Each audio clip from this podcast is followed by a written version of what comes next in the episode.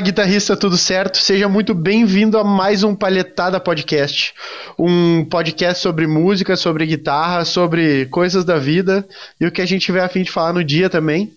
Uh, sejam todos aí muito bem-vindos, agraciados. Que caso queiram mandar alguma pergunta nos podcasts anteriores, já vou frisar aqui de início para manda uma pergunta para nós, alguma pergunta para o Pablo também, de repente alguma dica de, de convidado para a gente trazer.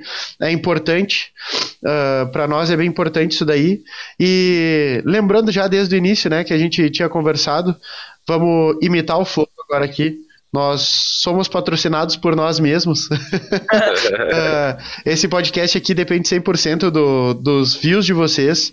E caso vocês não saibam também, o Pablo toda semana dá uma aula completaça de guitarra no canal dele do YouTube também. Então, se, se pilhar, assistir, se tiver a fim de evoluir na guitarra mesmo, principalmente na parte de emoção através da guitarra, cara, já te inscreve no canal do Pablo aí no, no YouTube, ativa a sineta e bora arrebentar esse, esse mundo da guitarra aí com, com os corações, né?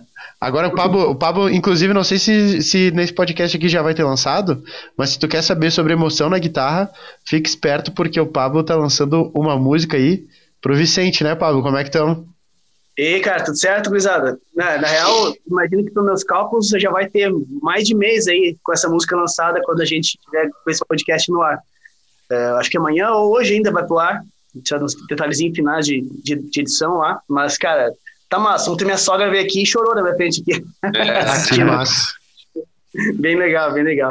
E aí, Tiagão, como é que tá? Fala, Léo, tudo certo? Como é que e vocês estão? Aí, pessoal, só avisar que eu não tô com corona, eu tô, eu tô com um estilo aqui muito, muito inovador que eu quis trazer para lançar direto no podcast. Ninguém nunca viu esse estilo que eu fiz.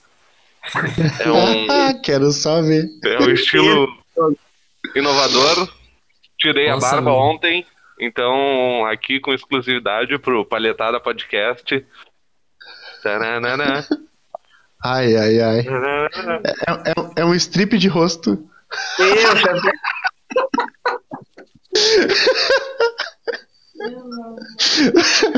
a Vitória que atrás, pelo amor de Deus. Ela adorou, ela adorou pelo nome ela adorou, né, velho? Não conta pra Amanda, deixa de surpresa. É, não é pra contar pra Amanda, viu? Como é que tá, Xadão? O que achou do meu, do meu bigodão? Hã? Pô, rock and roll, mano, total isso aí. tá louco, velho. Matou a pau, Léo. Matou a pau, matou a pau. Pra Só quem não. Aquela, aquela, aquela moto chopper, né? É, aqui. Assim, boletim de couro. O que, que foi?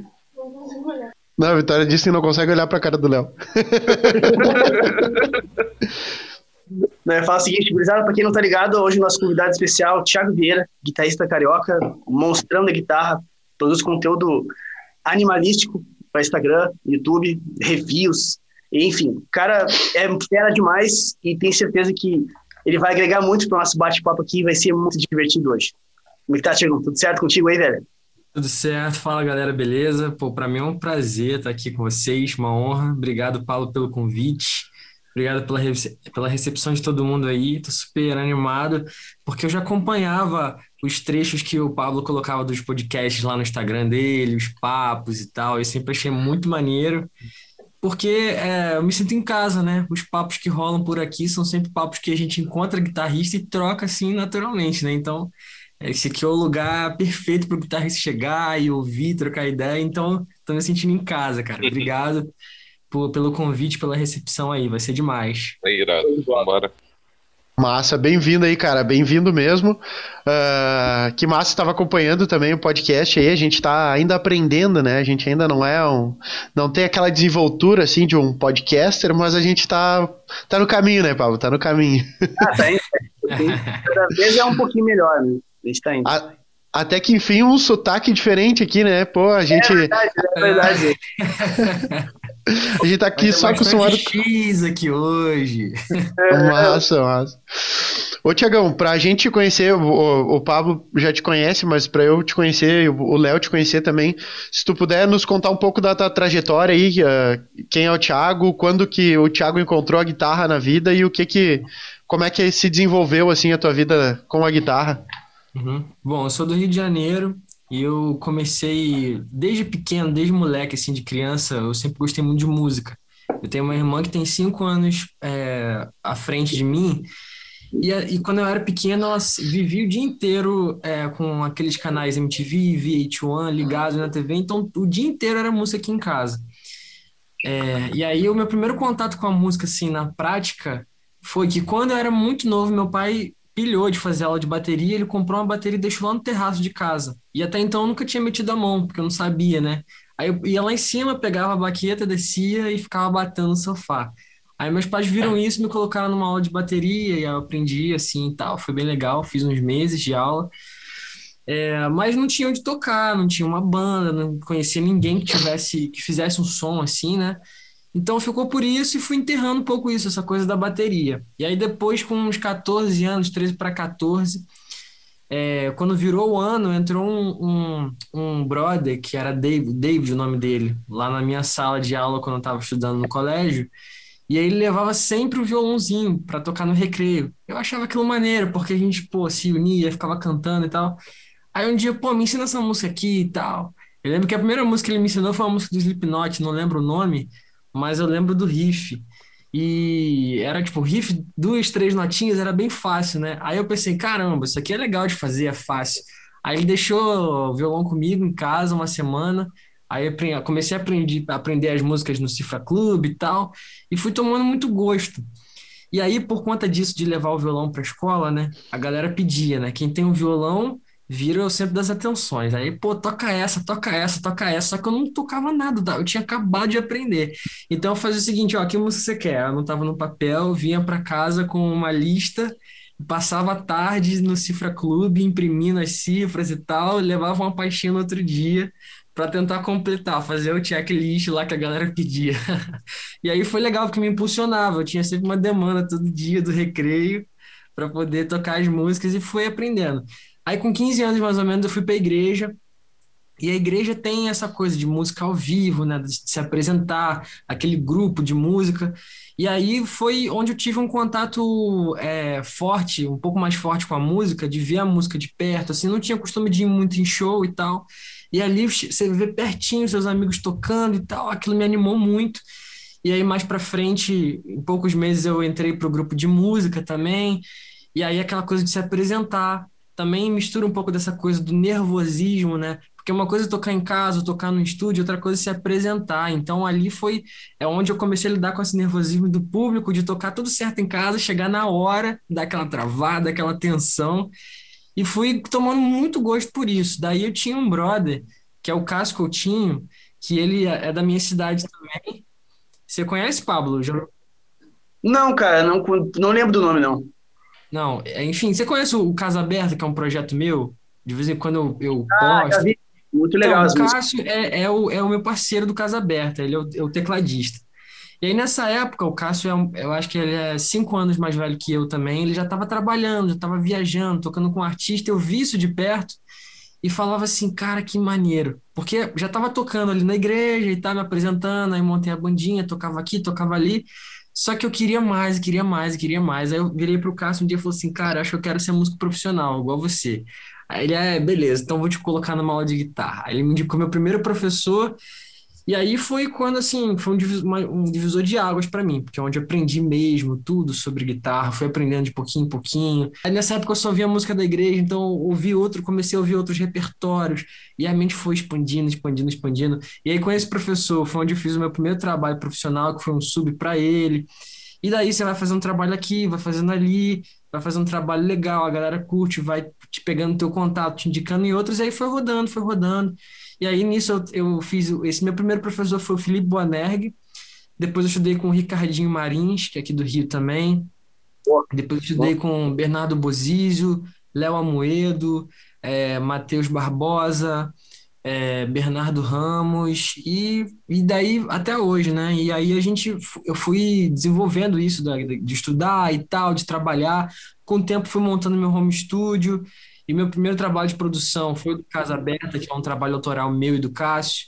Então, isso já, já foi um case para divulgar trabalho de produção. Eu comentei com vocês hoje que eu tava, acordei cedo para terminar uma produção. Então, Com isso, hoje eu sou professor de música, tenho um curso online, dou aulas via vídeo chamada para pessoas de todo o Brasil, tenho um curso online também que abrange isso também, aulas presenciais aqui no meu home studio. É, sou guitarrista sideman, acompanho artistas, sou produtor musical também. Também canto, tenho um trabalho de composição, que é o Casa Aberto, um trabalho autoral que a gente tem desenvolvido eu e o Cássio.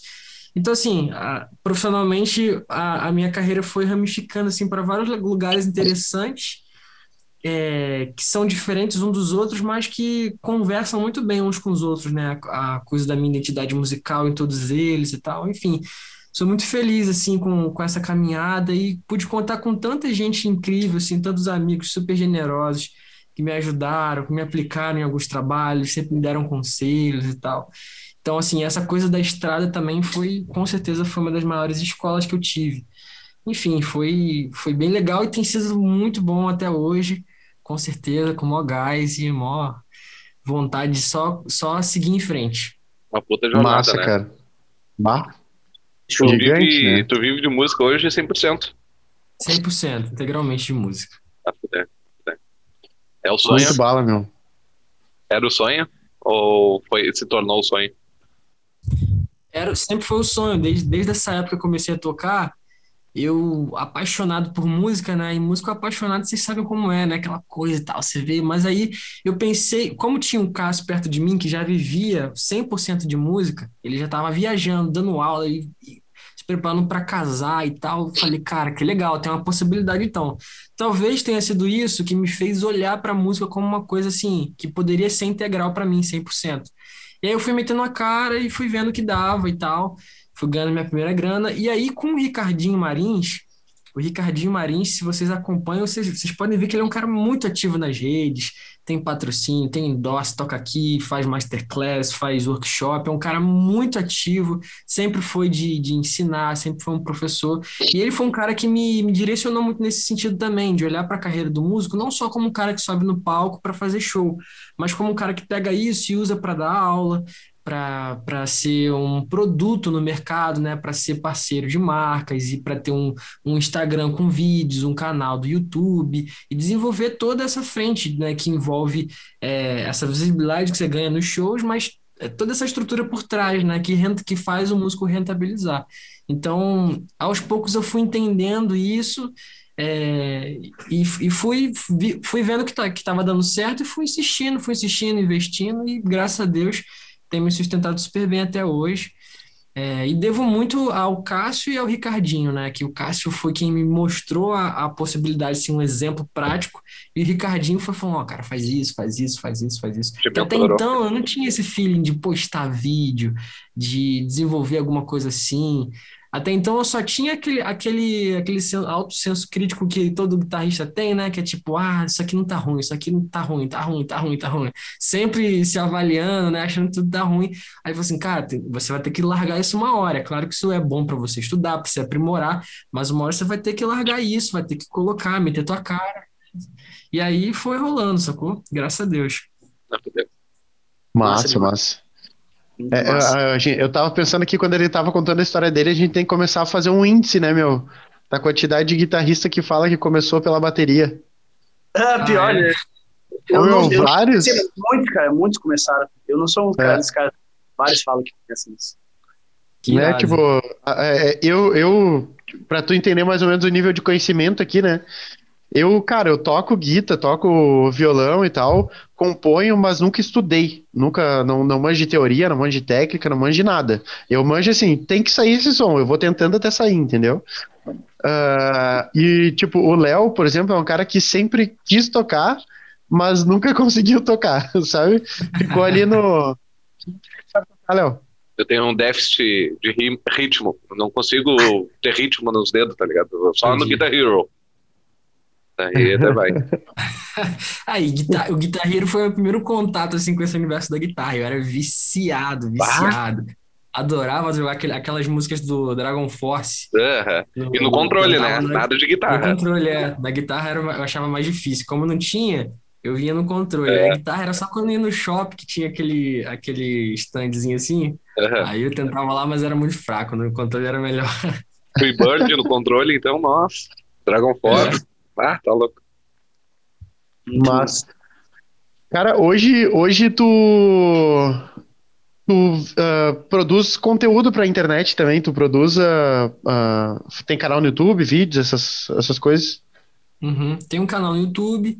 As minhas duas, as duas plataformas que eu mais uso é o YouTube, né? E o Instagram. Só que o Instagram Sim. bem mais. Porque o, o geralmente para o YouTube a gente faz um vídeo um pouco mais completo, com uma duração maior, né? Que geralmente, por conta da concorrência, tem que ter aquele nível de produção mínimo, assim, para você, é, para fazer com que seja atraente, né? para você colocar um vídeo e, e, e ser atraente para um público que vai estar tá assistindo o seu vídeo, mas de vários outros guitarristas que também estão produzindo conteúdo irado, assim, numa produção muito boa. Então, assim, eu faço tudo de casa no meu home studio, eu tenho condição de fazer isso, de gravar a voz bem, de gravar a guitarra bem, tem uma iluminação aqui que dá, que dá para fazer tanto de dia quanto de noite. Então, eu fui presetando tudo para gerar, para conseguir gerar conteúdo de forma mais prática. E no Instagram, eu posto a minha frequência assim média é dia sim, dia não, ou às vezes dois dias de intervalo e deixo de fazer isso quando a rotina assim dos trabalhos fora das redes fica muito intensa, como por exemplo essa semana, tô desde a semana passada sem conseguir postar, mas assim que acabar o, o podcast eu vou já vou gravar um vídeo para postar hoje no fim da tarde, alguma coisa assim que eu já tô devendo. Mas eu tô sempre postando isso porque é, o motivo principal disso é, é porque eu consigo ter mais alunos, eu consigo ter mais visibilidade, pessoas que podem comprar o meu curso, de, de pessoas que podem se tornar alunos, né? Então, assim, o conteúdo sobre o, que tipo de conteúdo que eu faço é basicamente dois: é tocando guitarra para que as pessoas me vejam tocando guitarra e ensinando, né?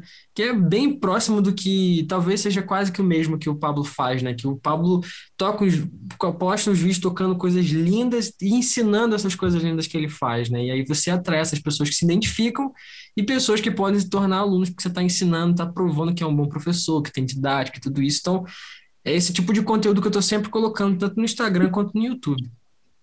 Massa, massa. E tu, tu disse que é um guitarrista que toca com outras bandas também. Tu, tu faz, tem alguma banda conhecida que já tocou? Qual, qual foi, assim, tipo, a experiência que, que tu teve, assim, bah, ó, essa daqui... Sabe aquela primeira experiência, assim, pô, com uma banda massa e tu agora... Porque eu tenho quase certeza, né? Deve ter tido aquele... Aquele friozinho na barriga lá da época da igreja, quando tu tocou pra uma pessoa, e daqui a pouco quando tu vai encarar um, uma, uma plateia Palco. maior, assim, né? Um palco maior, Sim, é. uma coisa maior, assim. Então, Como é esse é que... marco aconteceu para mim quando eu encarei um público muito grande, mais do que um artista mais famoso. Porque, cara, quando eu subi no palco foi lá no início e não era com um artista muito grande, era uma banda local aqui de amigos meus, mas era um show para 5 mil pessoas, então um palco grandaço, aquele mar de gente e a perninha bambeando, assim, tremendo. mas foi muito legal, muito legal. Agora, já com um artista mais famoso, eu não tive tanto isso, porque todas as vezes que eu fui, que eu caí numa gig onde tinha um artista, tinha um artista famoso que eu precisasse tocar guitarra, eu fui, eu, eu fui indicado por algum amigo, algum, alguém que já era muito próximo meu, é, que, me, que tivesse me indicado para o trabalho. Então, assim, como a gente não chega já subindo no palco, geralmente a gente às vezes tem um ensaio. Na verdade, na maioria dos casos, não tem ensaio é, a gente recebe o repertório e vai. Mas sempre tem aquela coisa de chegar num local antes, trocar uma ideia. Então, por conta de sempre chegar, entre aspas, já sendo muito bem-vindo, por conta da indicação e tal, sempre foi uma coisa muito tranquila. Mas tem essa, tem toda essa responsabilidade. Você tem que fazer um repertório ali de um artista muito, muito, muito famoso. E, e o grilo que eu tinha na minha cabeça é que se eu errar uma música de, um, de alguém que está pouco conhecido, talvez para esse cara que está pouco conhecido tenha um peso menor, mas para o cara que, tem muito, que é muito conhecido, o público dele conhece tudo. De, por exemplo, um, um guitarrista. Eu, eu sou, como eu sou cristão, eu, eu trabalho com vários artistas do meio gospel. Então, do meio gospel, já trabalhei com o Davi Sasser, é, Martins, é, Álvaro Tito, é, Gabriela Rocha, Kleber Lucas. Putz, tem tanta gente que às vezes não, enfim, mas tem, são vários artistas assim que eu fui tanto em gravação, tanto em estúdio quanto em show.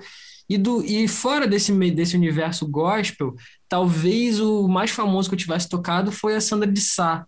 Não sei se vocês conhecem, que é da, mais das antigas, mas é, tudo tem, tem o mesmo, a mesma conotação no sentido de você chega num palco para fazer um, um, show com um artista grande, o público conhece muito bem as músicas. Então, se você tirou o solo, chega na hora você erra o solo, todo, provavelmente todo mundo vai saber que você errou o solo. Então, Sim. tem essa resposta que, que dava uma pressão assim em mim.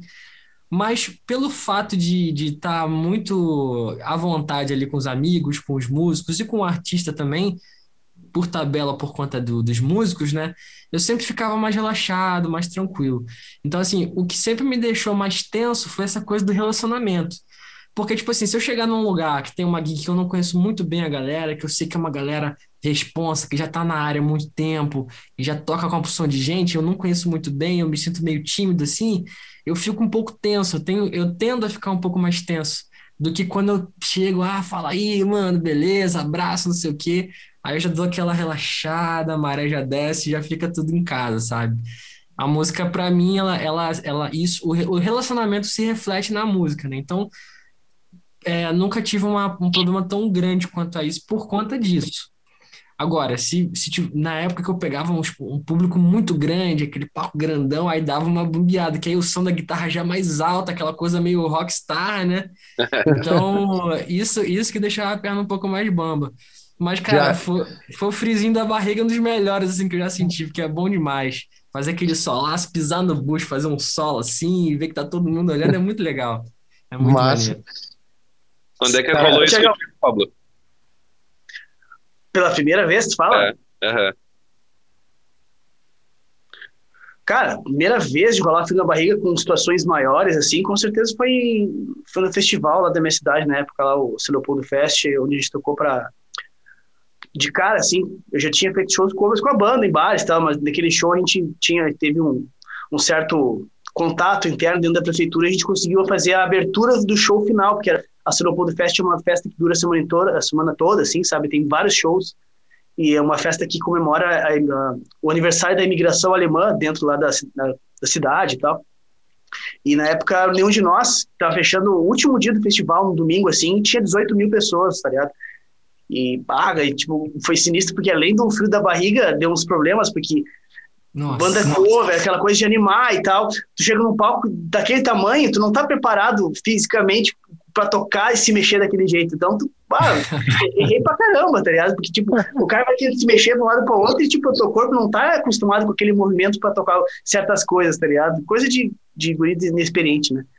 Mas, nossa, né? além do fio da barriga, deu um problema. Foi bem, bem xarope. Mas, no fim das contas, era aquela coisa que não é uma coisa que todo mundo nota, assim, né? Coisas mais do, do guitarrista, assim, de timing, sabe? De, de precisão rítmica e tudo mais. Mas, mas cara, é, é massa mesmo, de verdade. Dá aquela, aquela borrada nas calças, como diz aqui, né? Quando o cara entra no palco, meu Deus, tá ligado? Aquela galera toda te vendo, assim. Tu toca guitarra, parece que, que vai cair o, o PA de tão alto que tá a guitarra. Mas é, puxa, é massa demais. É, com certeza é uma emoção que fica marcada. Ô, Tiagão, eu queria te perguntar uma coisa: quantos anos tu tem, cara? Tenho 24 anos, vou fazer 25 dia 30 de maio.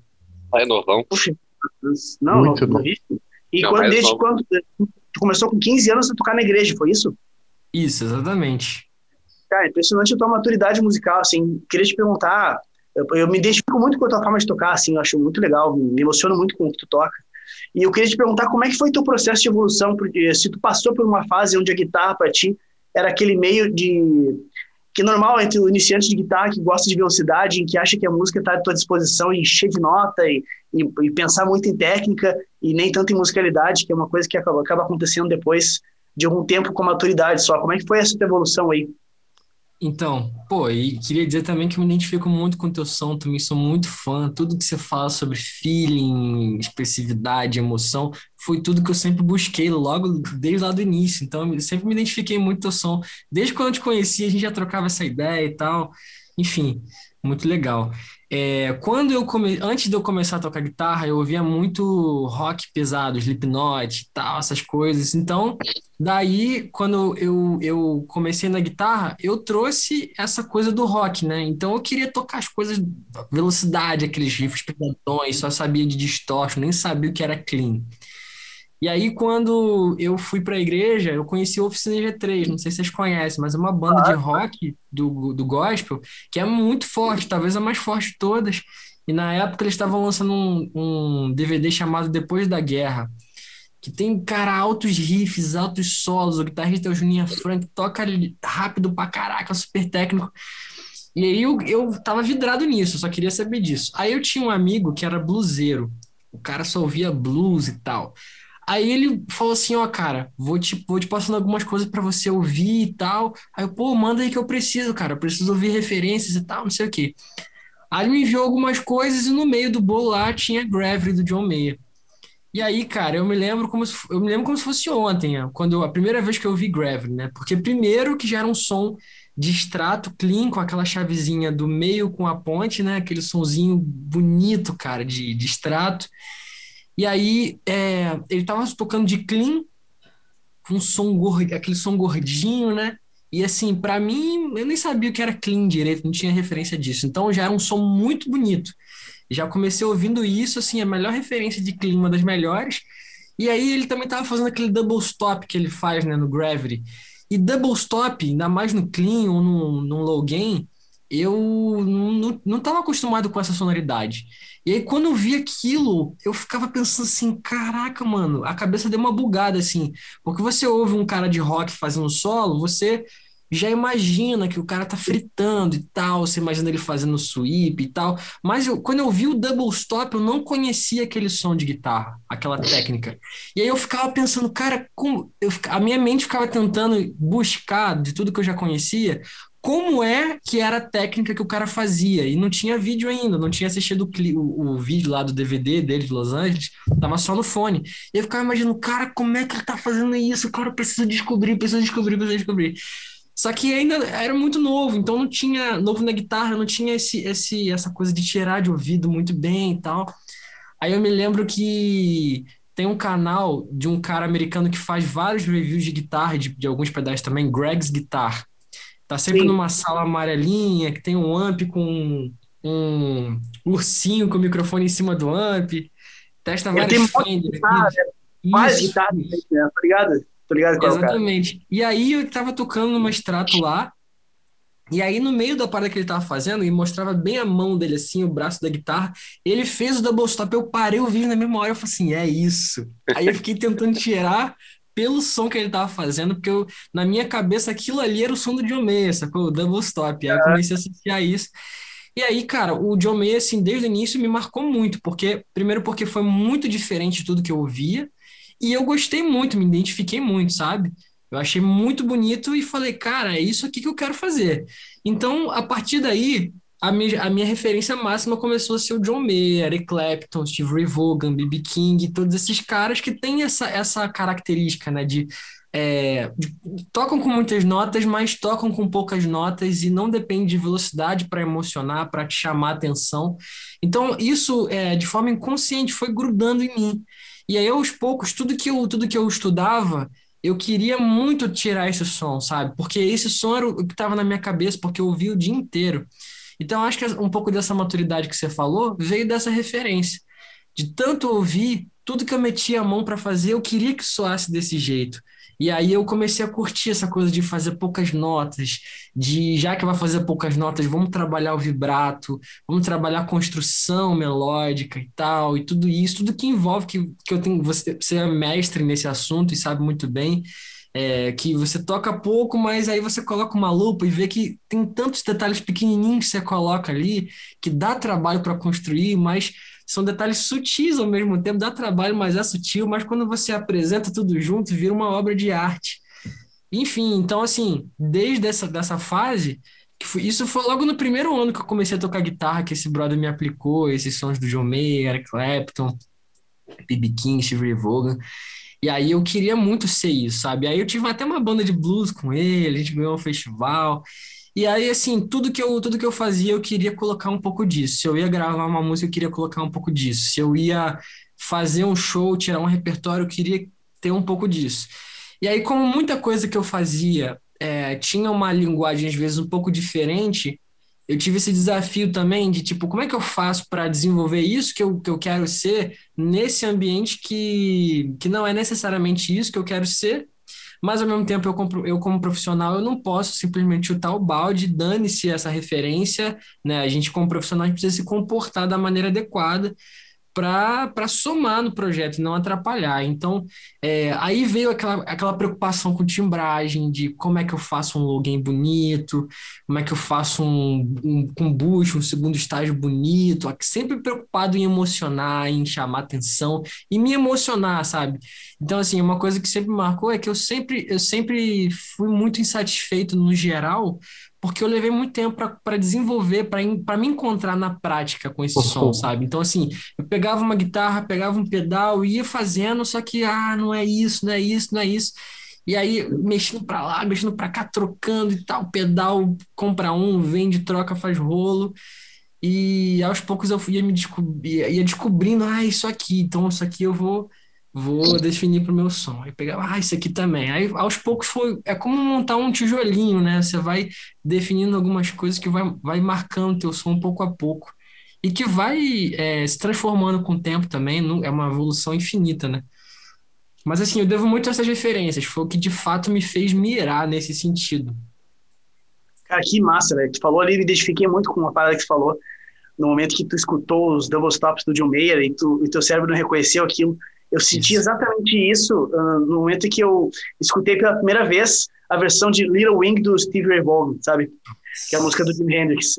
Cara, na época eu usava humbucking com um monte de ganho e tal, e um amigo meu me dizia, o Preza, o Rafael, Preza ficava, tu tem que ouvir Hendrix, tu tem que ouvir Steve Ray Vaughan. Tá, vou ouvir, cara. Aí botei aquela versão do, do Little Wing do Steve Ray Vaughan, começou a... cheio, aí eu comecei a ver aquilo assim, e na época eu já tinha a noção de tirar de ouvido, sabe? A parte harmônica, assim, eu já manjava. Mas quando ele começou a tocar aquela parada cheia de dinâmica, sabe? Double stops, eu tipo, o que, que ele tá fazendo aqui, tá ligado? Aí eu vi que assim, meu Deus, eu nem arranco para tocar isso aqui, sabe? Aí que eu comecei a entender um pouco de timbragem de Stratocaster, sabe? Sobre timbres mais clean, porque para mim, na época não existia essa coisa do, do clean vintage, que é aquela coisa que existe um, um, um breakup, sabe? Que tu toca mais forte, dá aquela saturada, segura a mão e limpa. Para mim, clean era aquele clean do, do, do como é que chama? Ah, do, a do Paulo Ricardo, lá como é que era a banda do, dos anos 80. RPM, pra mim, clean era aquele timbre, tá ligado? Ou era aquilo ou era high gain, sabe? Não existia pra mim meio termo entre esses dois mundos. Uhum, então, nossa, cara, quando eu vi aquilo lá foi, foi impressionante. Foi daí, daí que eu comecei, mas ah, preciso trocar de extrato também, porque é muito bonito isso aqui, sabe? E depois de um é, tempo, virou minha guitarra você falou, você falou do Rambuck, nessa época que eu comecei, eu tinha uma Ibanez RG, não sei o que, aquela guitarra pontuda e tal, rock and roll total. E aí, eu, eu depois que eu ouvi o John Mayer, eu não descansei enquanto não combarro a minha, a minha primeira extrato, cara. E o meu sonho era ter extrato, extrato, extrato. Você vê, né? A referência vai mudando e tal, e realmente me marcou muito também. Eu queria saber como é que vocês se conheceram. Eu e o Pablo? Isso. Cara, eu acho que fui eu que vi os vídeos do Thiago antes. E eu via. Eu, eu, não lembro como é que eu comecei a seguir, assim, mas eu lembro de ter visto o vídeo e ter me chamado a atenção, assim. Agora não, não lembro como é que chegou mesmo, cara, de verdade. Não sei se alguém me indicou, ou se, ou se alguém compartilhou. Talvez alguém tenha compartilhado nos stories alguma, alguma coisa dele, né? Porque os vídeos dele são muito legais de compartilhar, assim, sempre bonitos. Então, acho que alguém postou nos stories, que eu não lembro quem. E eu, eu pô, achei interessante, né? Quando o story entra já com o play rolando, assim. Uhum. Eu, pô, distrato, tá ligado? Já, já, já tem minha atenção. Aí eu fui ver, assim, porra, esse cara sabe o que tá fazendo, tá ligado? Daí eu comecei a ver os conteúdos dele e vi que tinha bastante coisa. Tá, não, vou seguir esse cara. Até que chegou um momento que eu comecei a comentar as, as, as, os posts dele, comecei a dizer que era legal e tal, e chegou um ponto que daí começou a trocar ideia e tal. É, pode crer. Natural identificar. Que... É, rolou pra caramba. Pra mim, eu acho que. Não sei se, se fui eu que te achei primeiro, se foi você que me achou primeiro, mas eu lembro de ter visto você falando, dando uma dica sobre feeling. E aí foi isso que me chamou a atenção, porque é, é um conteúdo que esse título você não vê muitas pessoas falando, né? Até mesmo porque eu acho que da, da gurizada nova, a galera que tá começando, nem todo mundo já tem de cara essa, essa predisposição para estudar isso, né? Geralmente é o que você perguntou, como é que foi isso de sair da fritação da velocidade para isso? Então, o pessoal que, que ensina geralmente quer pegar um público maior, né? Mas como a gente é apaixonado por isso, não tem como cair muito fora. Verdade, cara, verdade. Eu penso isso aí também. Se o cara for pensar simplesmente em, em alcance, né, é, é, é, mais cômodo, é mais confortável tu falar sobre fritação e coisas de técnica e tudo mais. Tu vê caras que nem, eu não sei se tu segue o, o Rick Graham e o Nick, uh, Nick Johnston, tá ligado? São uhum. caras que eu curto muito, assim, e são caras que estou estou as, as obras com, autorais deles, nossa, são lindíssimas. O, o Nick é, tem dois álbuns maravilhosos, assim, sabe? Só que tu vai ver o conteúdo desde a internet é muito focado em técnica, técnica, técnica, porque eles se sacaram que é isso que chama público para eles, entendeu?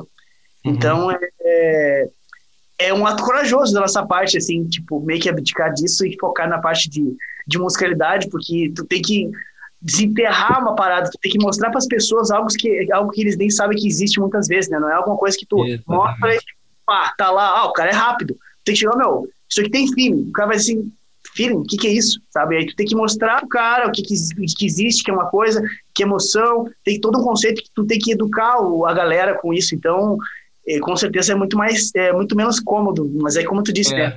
É a paixão do cara e o cara vai fazer isso, não adianta. Uhum. É, ao mesmo tempo que isso pode ser negativo, por você pegar, pegar uma, alcançar uma parcela menor do que um cara que está fritando, tem um lado positivo que é você consegue gerar uma conexão pela identificação muito maior, porque o guitarrista fritando tem uma porção. Não que não, a ideia não é a fala não é para generalizar, para dizer o que é melhor, pior, pior, né?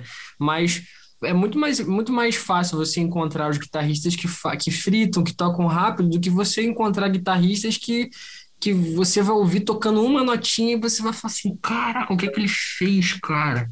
Sacou? O que vibrato é esse? Que double stop é esse? Que construção melódica é essa? Eu, no geral, por tudo que eu é, pesquiso, e a gente que está no Instagram ativamente está sempre olhando, né?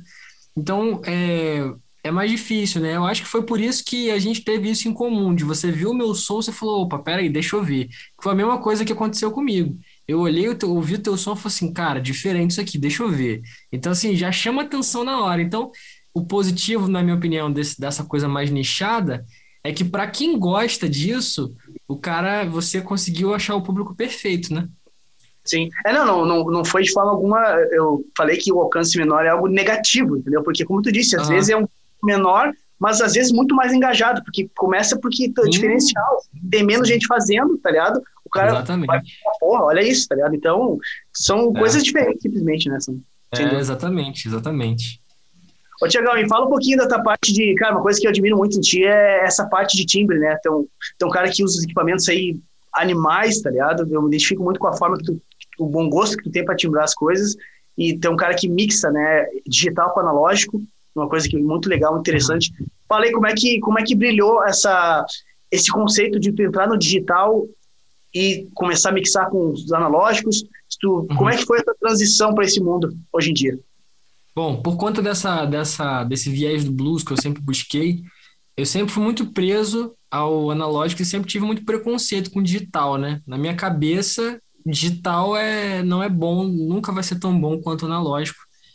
E é, aquela coisa, né? Sempre buscar ampli, amplificador valvulado, pedais de drives individuais e tal. Então eu sempre tive muito isso.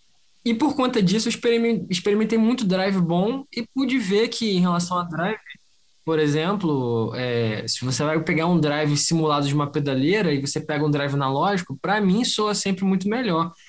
Mas a diferença é que o digital, ele quase sempre ganha num quesito muito importante, que é a, a praticidade, a variedade de coisas. Para você chegar no. Você comprar um drive legal, por exemplo, um drive que você vai ver num, num board de um cara americano que pode ser referência para a gente. Você vai comprar por 800 reais, ainda mais com esse dólar alto, 800 reais, 1.000, 1.200, 1.500.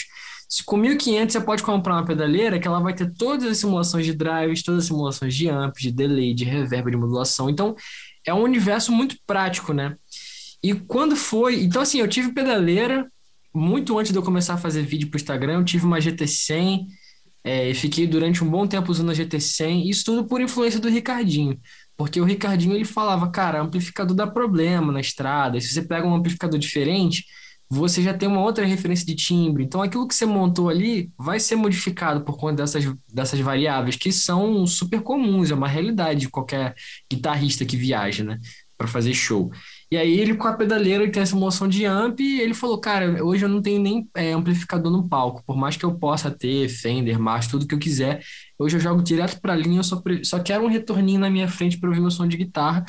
E aí ele começou a falar também, cara, o técnico, ele fica muito mais feliz, no geral, nos trabalhos que eu faço, quando você manda um som pronto para ele em linha. Ele só abre no PA, só abre no, no retorno, não precisa microfonar amp.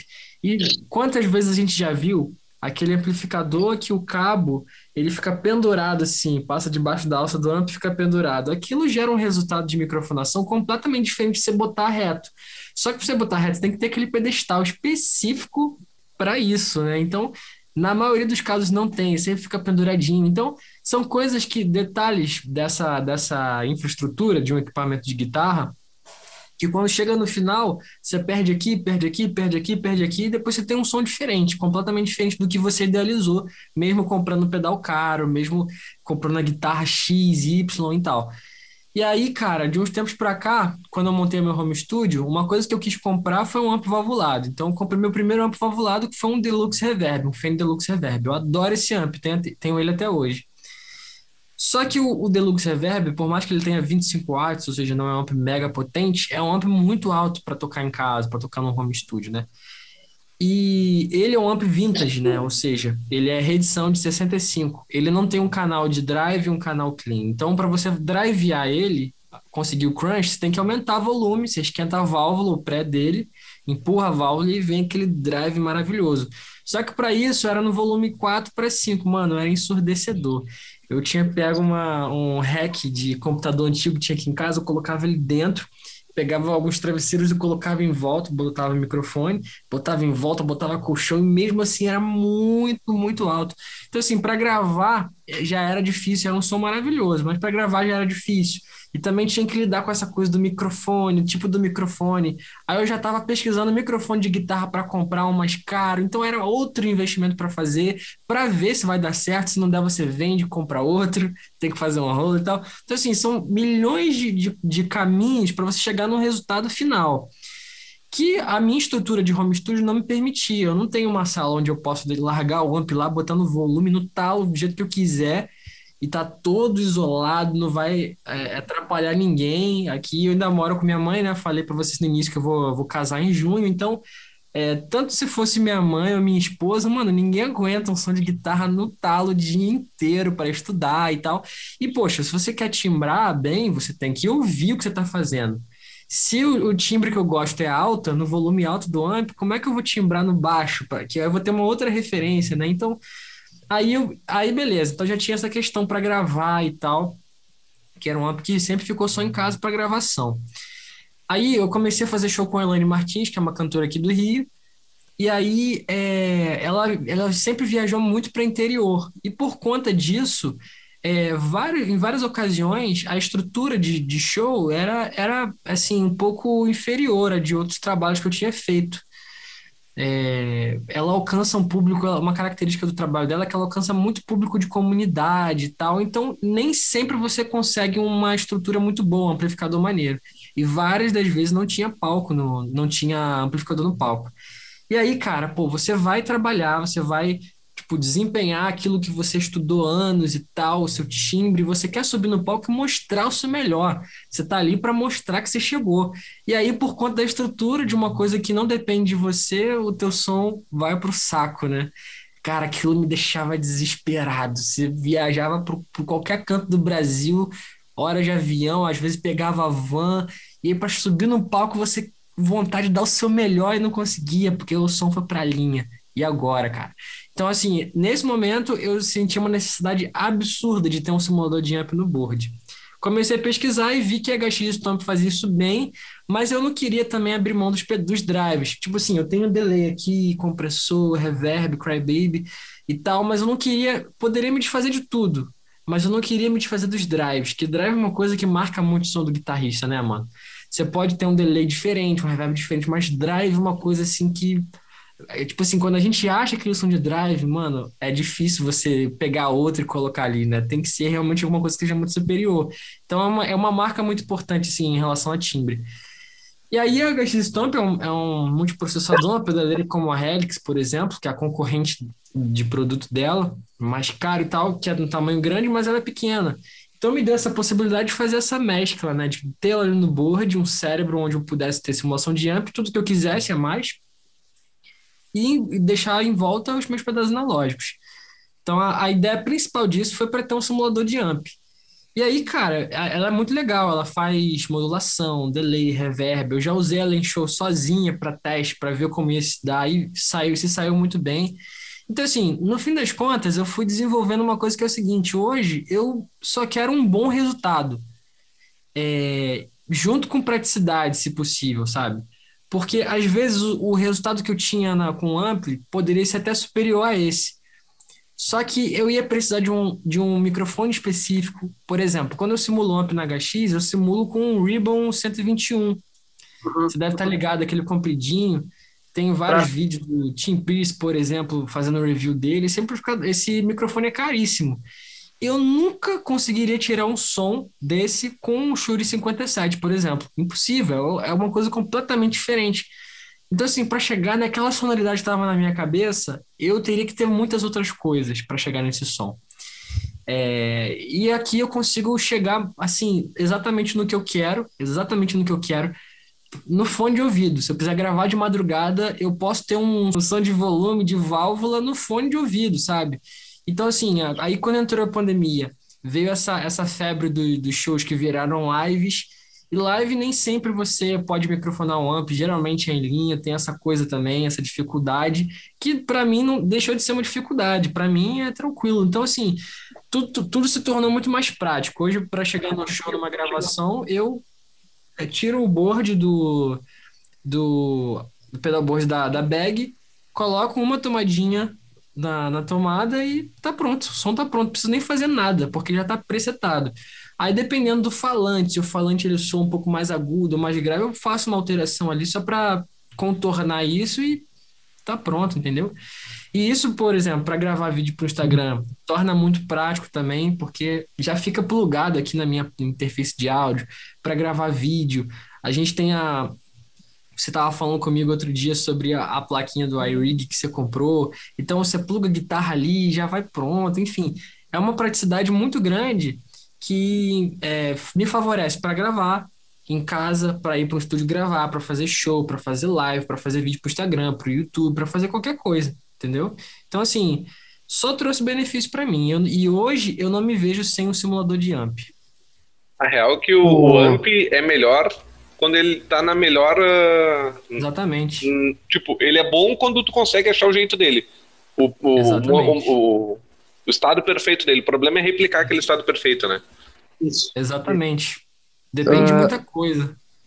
Deixa eu te perguntar, Tiago. Tu, por exemplo, pá, tu tinha esse, esse amp da, da Fender e tudo mais, que tu curtia a FU, e daí tu, tu partiu para simulação, né? Uhum. Uh, cara, tu notou diferença do, do, do simulado pro real? Notei, cara. Assim, se você for. Se você conseguir uma regulagem muito boa, alguma coisa que realmente seja satisfatório, porque tem isso também, né? Não adianta você ter uma pedaleira, você precisa saber timbrar e tal. Com a HX Stone, por exemplo, que é o equipamento que eu tenho para fazer isso, eu levei um tempinho para me acostumar para chegar assim, opa, agora sim eu posso colocar um sorriso no rosto e tocar guitarra tranquilo. Porque no início era, era aquela insatisfação, cara, comprei um, um equipamento caro e não tô conseguindo timbrar, aquela agonia. E tendo um amplificador valvulado do meu lado, né? Então rolava essa diferença. E até hoje rola diferença, mas se eu for gravar e colocar os dois assim para gravar, vai ter quase que diferença nenhuma. Quase que diferença nenhuma, assim, no bolo. Ou seja, faz, fazendo o papel da guitarra num show, numa gravação, tudo certo, tudo certo mesmo, assim, não sinto diferença. É, hoje, por exemplo, se você me, me mostrar a diferença de um som microfonado com amp valvulado e uma boa simulação de amp, é quase impossível a gente acertar, sabe? Se for assim, ah, isso aqui. Não, cara, é muito difícil.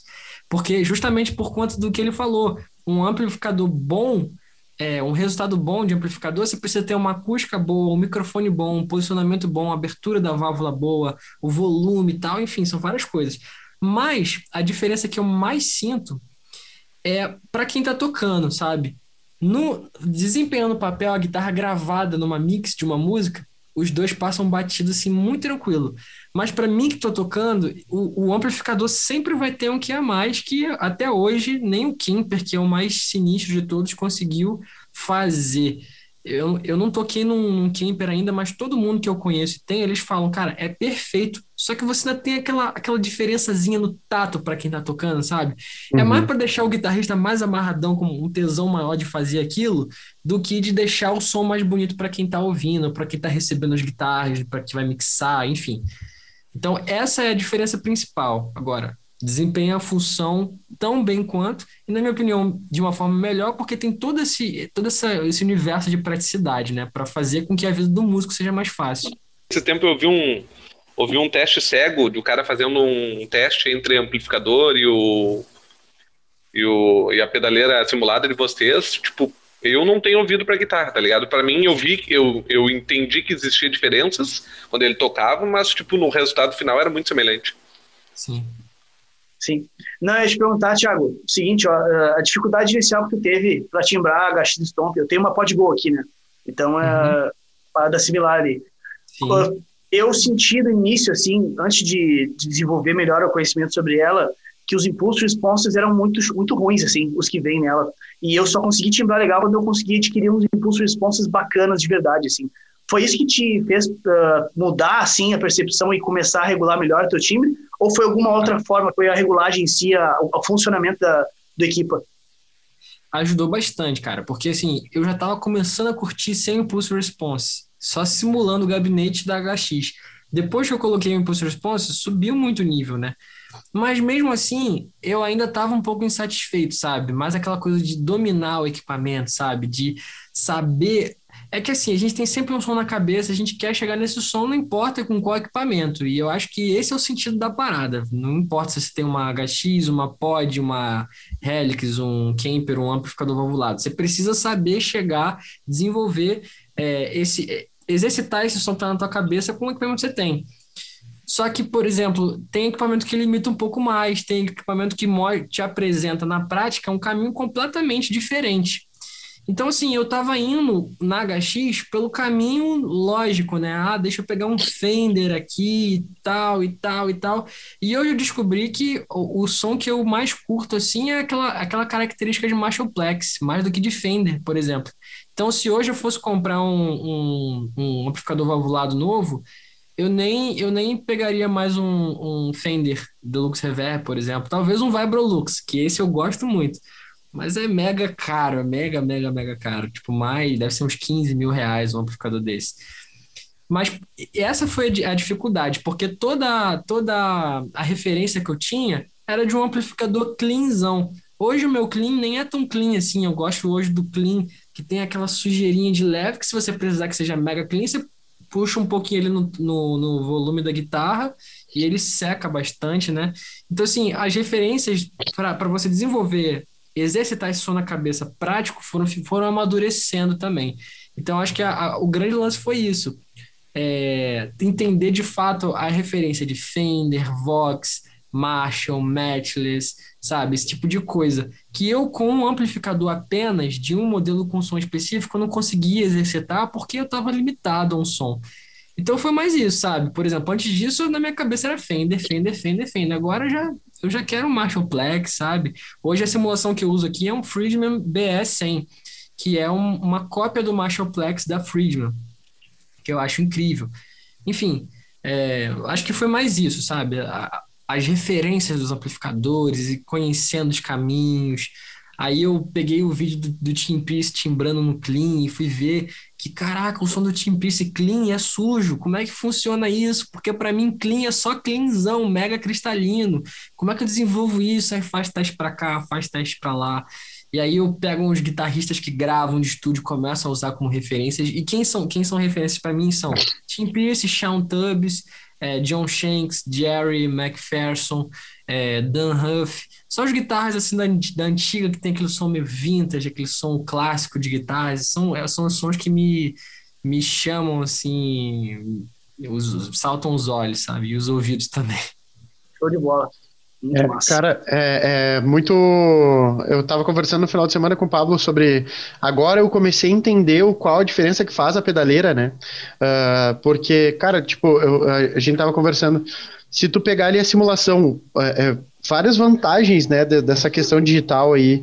Uh, uma, cara, tipo, hoje tu tem a opção de testar vários amplos diferentes coisa que, que ou tu ia talvez numa loja que tivesse vários e permitisse tu testar ali na hora, né?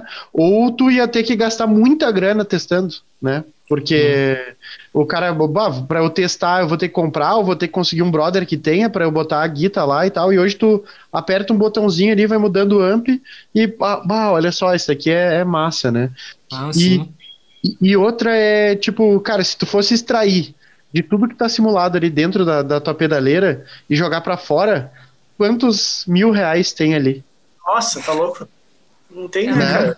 Tem, como, não tem como mensurar, né? Porque. É. Sabe? Só um amplificador que simular o Dumble lá, que o John Mayer usa, só aquilo ali custa o quê? 100 mil reais? Não sei é, se depende, dependendo. É muito caro, é muito caro. Só coisa de boutique, né?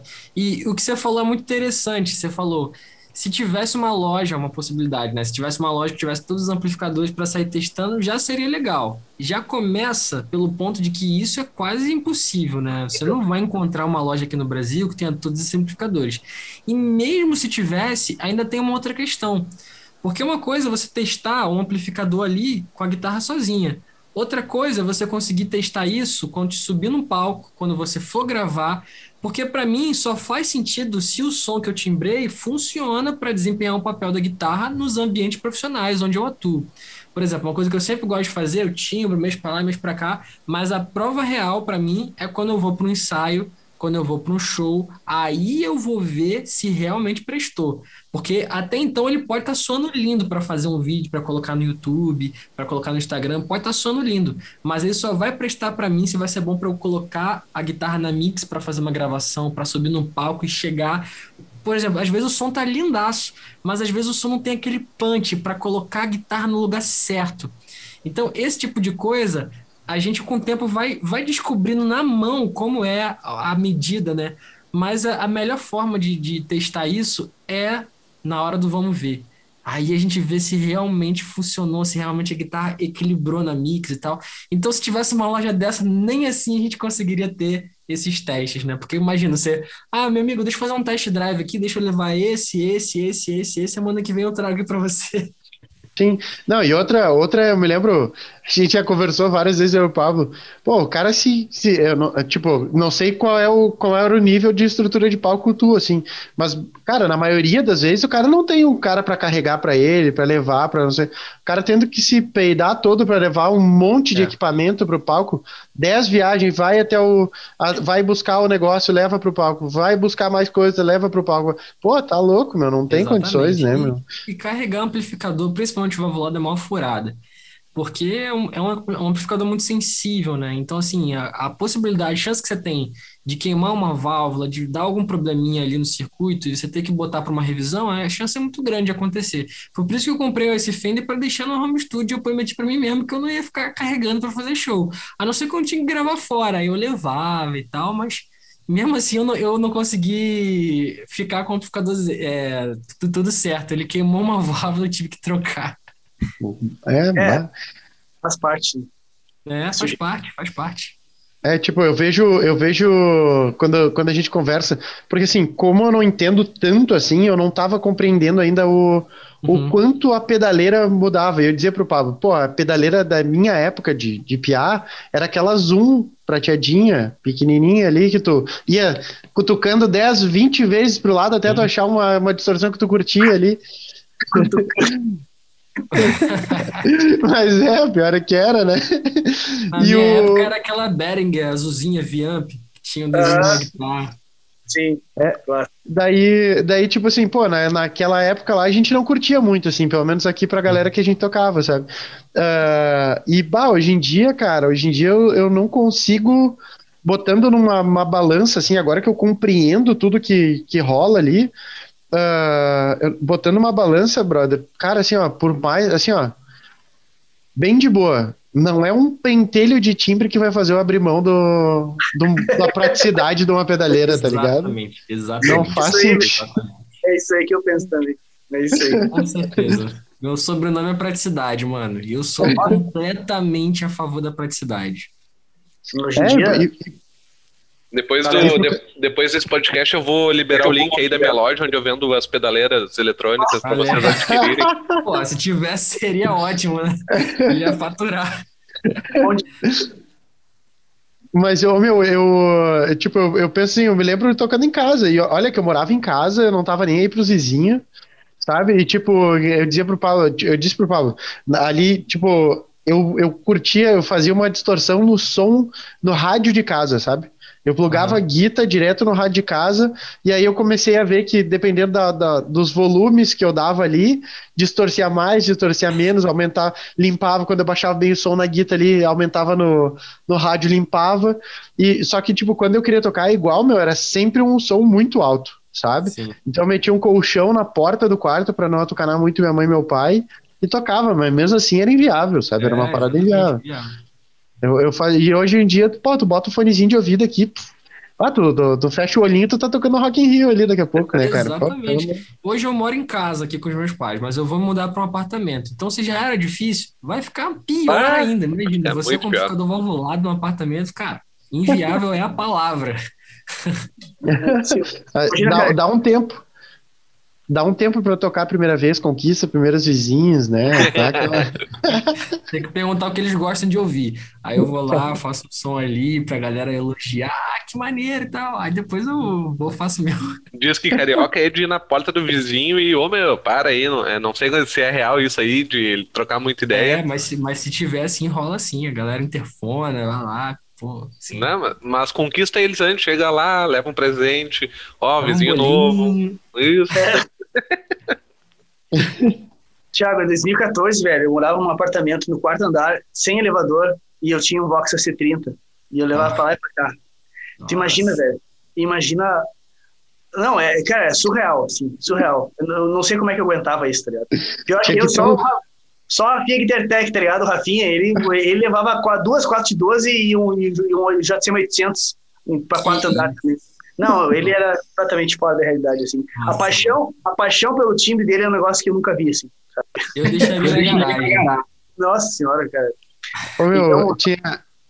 Naquela, naquela época lá, Bob, a gente tinha que ter pensado num esquema de rodana, né? Bah, um gancho lá embaixo e depois só puxa aqui. Porque, bah, pelo amor de Deus. Ah, sem condição. Pra gente encerrar, então, uh, Diz que dizem que carioca não, não tem muita diferença quando ele fala isqueiro e chiqueiro. É real? Chiqueiro ou chiqueiro? Mano, Léo, sacaneando os carioca. matou a pau, matou a pau. Mas então tá, obrigado pela participação, Thiago. Foi irado trocar essa ideia contigo, a tua experiência aí, mostra só nas tuas palavras que tu é bom no que tu faz. Uh, pessoal tem certeza que vai curtir essa conversa. É, te agradeço muito, foi foda. Pô, eu que agradeço aí, cara, pelo convite, pelo bate-papo, foi bom demais. Bate-papo de, de música, de equipamento, eu adoro. Então, assim, não tinha como, como dar errado, não. Obrigado, pô, vocês são muito gente boa, já, já acompanhava lá e tô felizão de poder estar participando aqui de dentro. E é isso, brigadão pelo convite aí. Sucesso pro podcast de vocês. Pô, Tiagão, obrigado mesmo, cara. Tem um cara que deu pra ver que é um cara do bem, tá Uma coisa que eu valorizo muito. Um puta músico, profissional de ponta.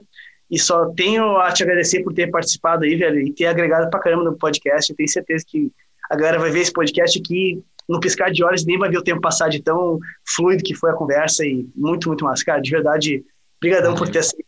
De verdade. Eu que agradeço. Ô, meu, muito massa, cara. Foi um prazerzão te conhecer aí. Uh, é, é tri essa, essa troca, assim, da gente poder fazer um, um podcast com a galera de longe. Isso, isso para mim é o que eu acho mais, mais massa de tudo, assim, sabe? A gente poder conversar com uma galera que a gente não tem nem noção, assim. Queria agradecer pela contribuição, pelo teu tempo aí também. Uh, cara, foi muito, muito, muito bala mesmo. Parabéns pelo teu trabalho e pela paixão que tu tem pelo trabalho. Uh, tu, tu bota para fora isso, sabe? É, é muito tri mesmo. Parabéns por por conseguir desenvolver e, cara, só assim, sem te ver tocar, tu já transmitiu emoção para mim através do que tu faz, Pô, sabe?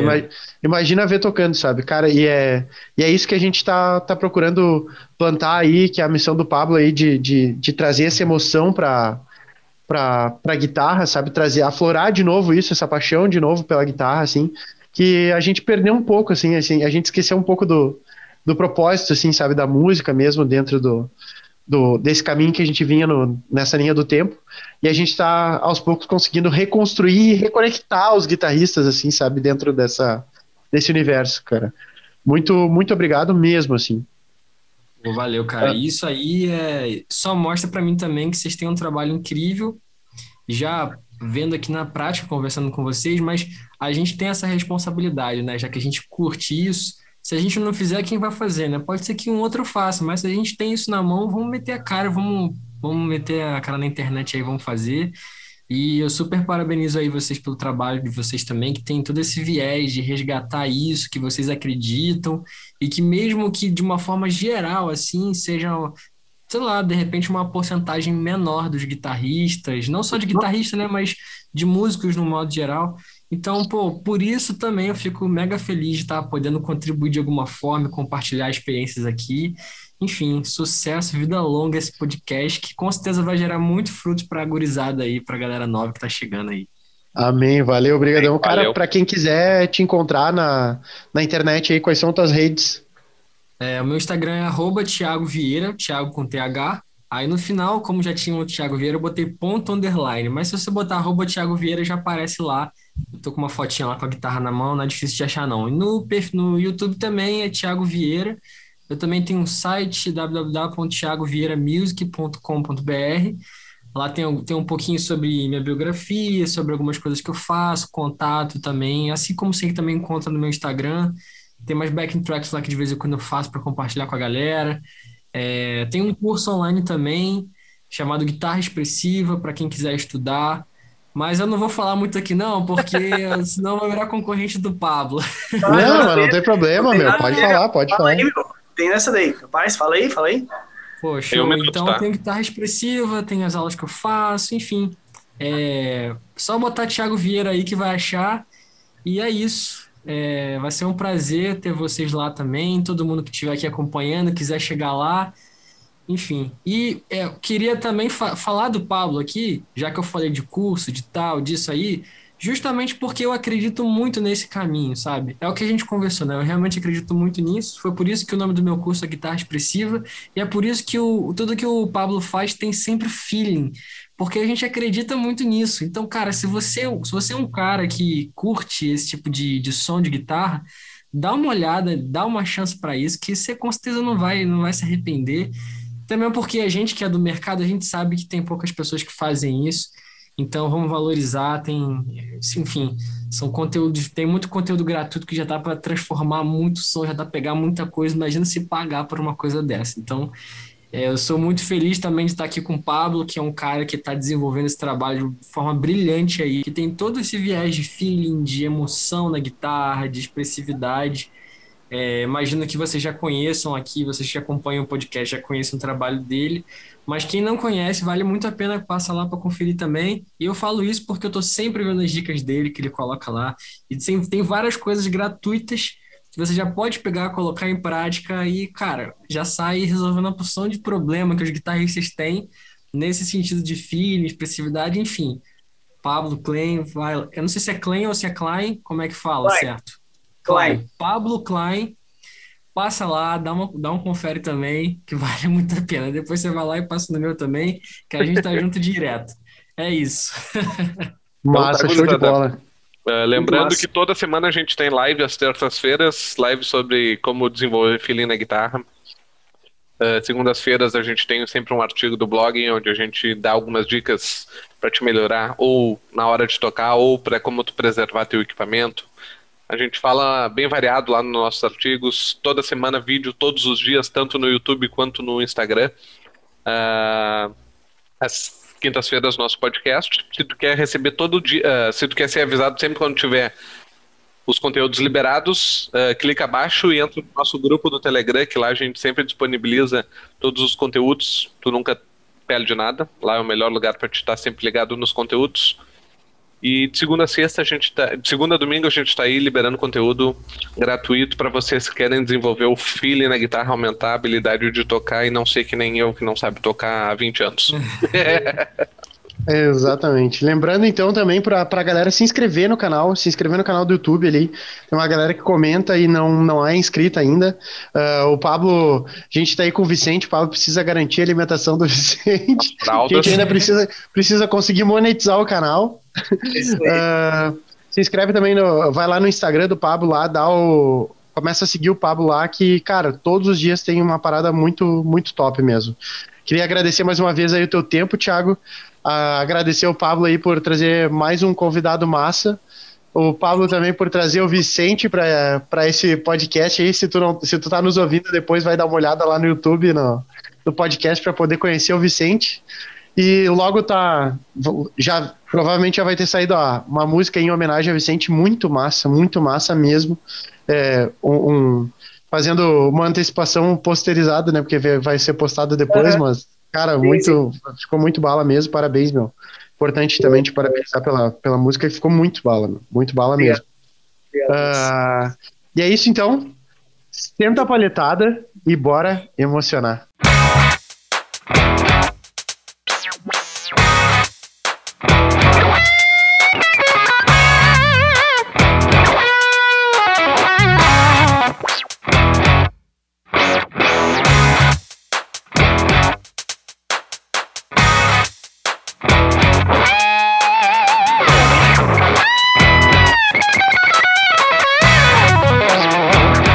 Que acharam do meu bigodão, então?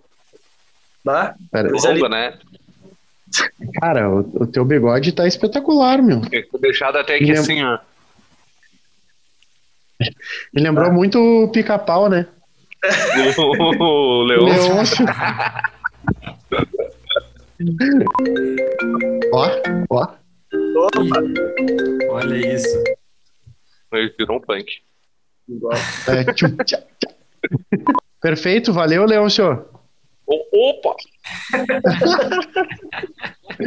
matou a pau, Léo, matou a pau no bigode. Pior que eu vou ficar uns três episódios do palhetado com esse bigode, né? Agora a gente vai gravar outro e amanhã mais outro. Na minha vida foram três dias, na vida do palhetado, três semanas. É verdade.